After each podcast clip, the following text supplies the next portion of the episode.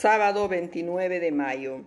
Evangelio de Marcos capítulo 11 versículo 26 al 33.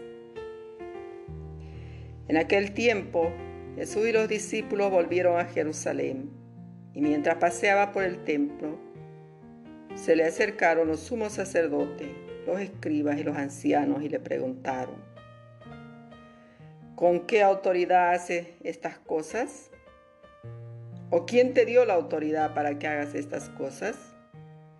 Jesús le respondió, les voy a hacer una pregunta y si me responden les diré con qué autoridad hago estas cosas.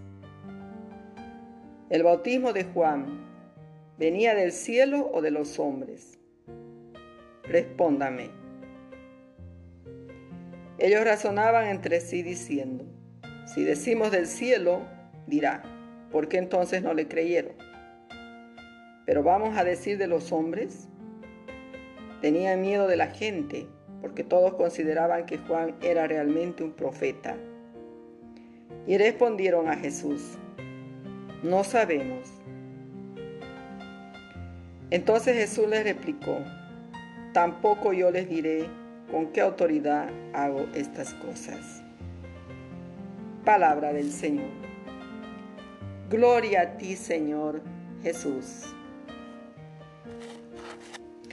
Queridos hermanos, el Evangelio de hoy, sábado 29 de mayo de Marcos, para este día vemos a Jesús que está en Jerusalén y tiene discusiones y enfrentamientos con las autoridades judías acerca de su comportamiento en el templo.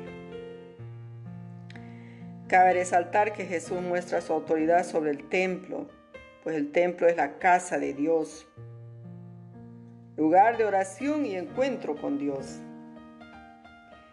Esa actitud de Jesús es la que cuestiona las autoridades judías.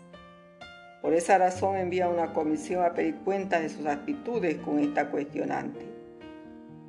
¿Con qué autoridad haces estas cosas? Jesús mira la mala intención que hay en esa pregunta por eso no considera que sea de relevancia una respuesta concreta. Por eso se calla como ante Pilato o ante Caifás. A veces Jesús responde a estas provocaciones con otras preguntas, tal es el caso del impuesto al César. ¿De quién es la imagen en la moneda? Y así Jesús nos muestra que puede ser más inteligente que sus interlocutores los hace caer en su ignorancia y pone en descubierto sus malas intenciones.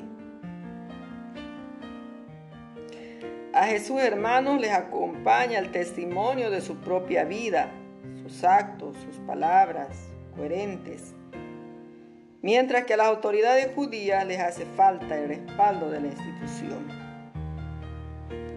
Nos toca a nosotros tomar la actitud de Jesús que sean nuestras obras, nuestras actitudes que hablen por sí mismas. También Jesús con este episodio nos enseña la grandeza de la opción cristiana de no juzgar y condenar a los demás. Cuando a veces emitimos juicios negativos y desobligantes hacia los demás, estamos incentivando el odio, el rencor, por el contrario, nuestras actitudes misericordiosas pueden ser la semilla que lleva al mundo el amor, la reconciliación que recibimos de parte de Dios. Oremos. Padre del cielo, concédenos la sabiduría que proviene de ti para discernir los signos de los tiempos. Amén. Queridos hermanos, que también cada uno de nosotros podamos discernir lo bueno de lo malo, que nuestras actitudes sean actitudes de amor, de fe, que no caigamos en la incredulidad, en no saber aceptar el mensaje de Dios, en no saber aceptar las palabras de Jesús en nuestro corazón, de cerrarnos quizás en nuestros esquemas.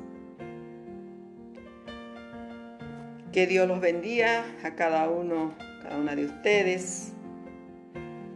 En este día que también dedicamos a nuestra Madre del Cielo, a María Santísima, nos done paz, nos done esperanza que tanto necesita este mundo vacío de lo espiritual. Que Dios llene todo nuestro ser, nuestra alma, que todas nuestras acciones, palabras sean guiadas por el Espíritu de Dios. Oremos a nuestra Madre del Cielo para que siempre seamos dignos hijos de Dios. Dios te salve María, llena eres de gracia, el Señor es contigo. Bendita tú eres entre todas las mujeres y bendito es el fruto de tu vientre Jesús. Santa María, Madre de Dios, ruega por nosotros pecadores, ahora y en la hora de nuestra muerte. Amén. Les saludo con todo mi cariño en Cristo, su hermana María.